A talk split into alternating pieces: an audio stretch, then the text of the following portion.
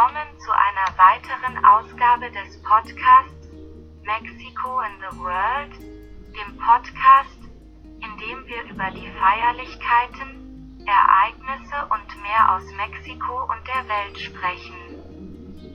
Bei dieser Gelegenheit werden wir über den 31. März sprechen, was der Taco-Tag gefeiert wird.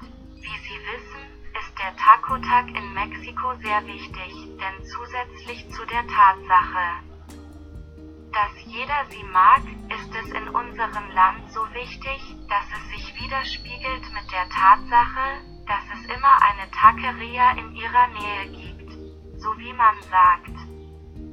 Es gibt fast an jeder Ecke eine Taqueria, auch wegen der Art von Lebensmitteln, die wir in Mexiko haben, es so wichtig für unsere Ernährung.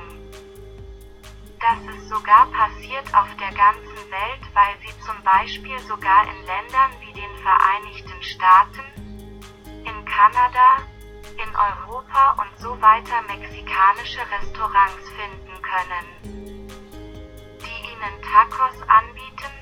Das Merkwürdige ist, dass sie nicht gleich schmecken, selbst wenn sie aus kulinarischen Gründen in denselben Zutaten verwendet werden, dass Köche wissen, dass das Kochen von Lebensmitteln und die Art und Weise, wie sie beispielsweise von Rindern zubereitet werden, in einem anders sind Land als im anderen und all diese Themen, von denen, wie ich Ihnen sagte, nur Köche wissen, dass sie am Taco Day für Mexiko sehr wichtig sind und dass sie, wie ich Ihnen sagte, praktisch auf der ganzen Welt leben können.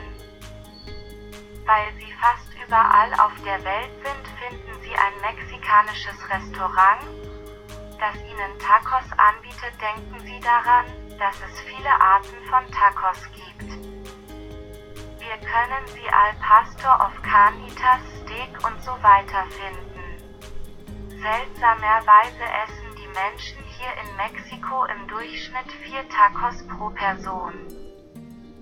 Wie Sie sehen können, ist etwas sehr Alltägliches und das haben wir in Mexiko viel Liebe dafür zu unseren kulinarischen Fragen. Wie sind die Tacos? Vergessen Sie also nicht ihre köstlichen Tacos sowohl in Mexiko als auch in der Welt zu probieren und wenn sie kommen und sie genau hier bekommen können, als ich nach Mexiko ging, solltest du sie nicht verpassen. Du wirst sehen, dass sie ihnen sehr gefallen haben. Um das Thema zu wechseln, haben wir, dass am 1. April der internationale Tag des Spaßes bei der Arbeit gefeiert wird. Ja, wie man es ebenso hört. Der Tag des Spaßes bei der Arbeit, der sowohl in körperlicher als auch in geistiger Hinsicht sehr wichtig ist. Es gibt auch Spaß an der Arbeit, der kein reiner Stress ist, denn wie Sie wissen, kann so viel Stress Auswirkungen auf Ihre Gesundheit haben. Daher ist es auch wichtig, dass es Spaß macht, um es so zu sagen, es wird auf diesem zelebriert Tag.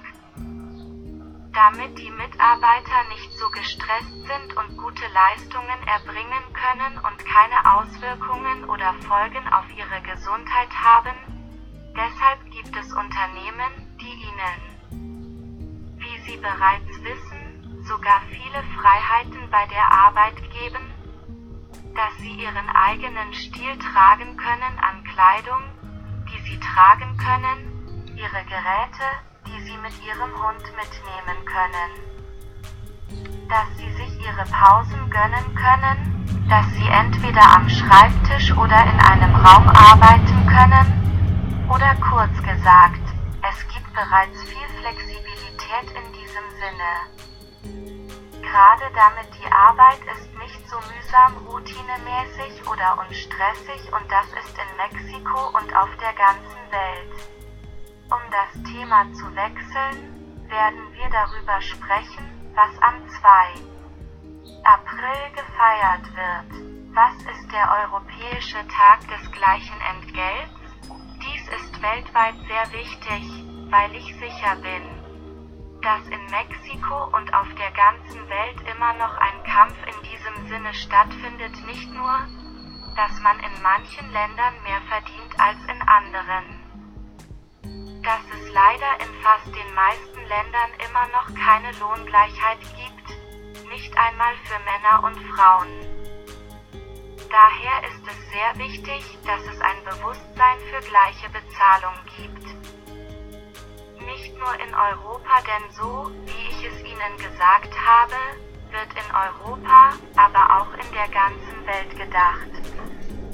Und wir hoffen, dass die Gesetze dabei helfen und auch dazu beitragen, dass die Lohngleichheit legalisiert wird und dies in der Praxis einfacher wird. Sehr gut, wie ich Ihnen gerade sagte, wir setzen die Themen so, dass wir sie im Auge behalten und sie als Reflexion belassen.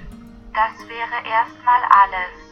Aber wir wollen uns nicht verabschieden, ohne Sie an unsere sozialen Netzwerke zu erinnern. E-Mail Podcast Mexico in the World at gmail.com Twitter at Mexico the World Facebook Podcast Mexico in the World YouTube Mexico in the World Nochmals vielen Dank, dass Sie uns zugehört haben und wir freuen uns darauf, Sie in unserer nächsten Ausgabe zu sehen.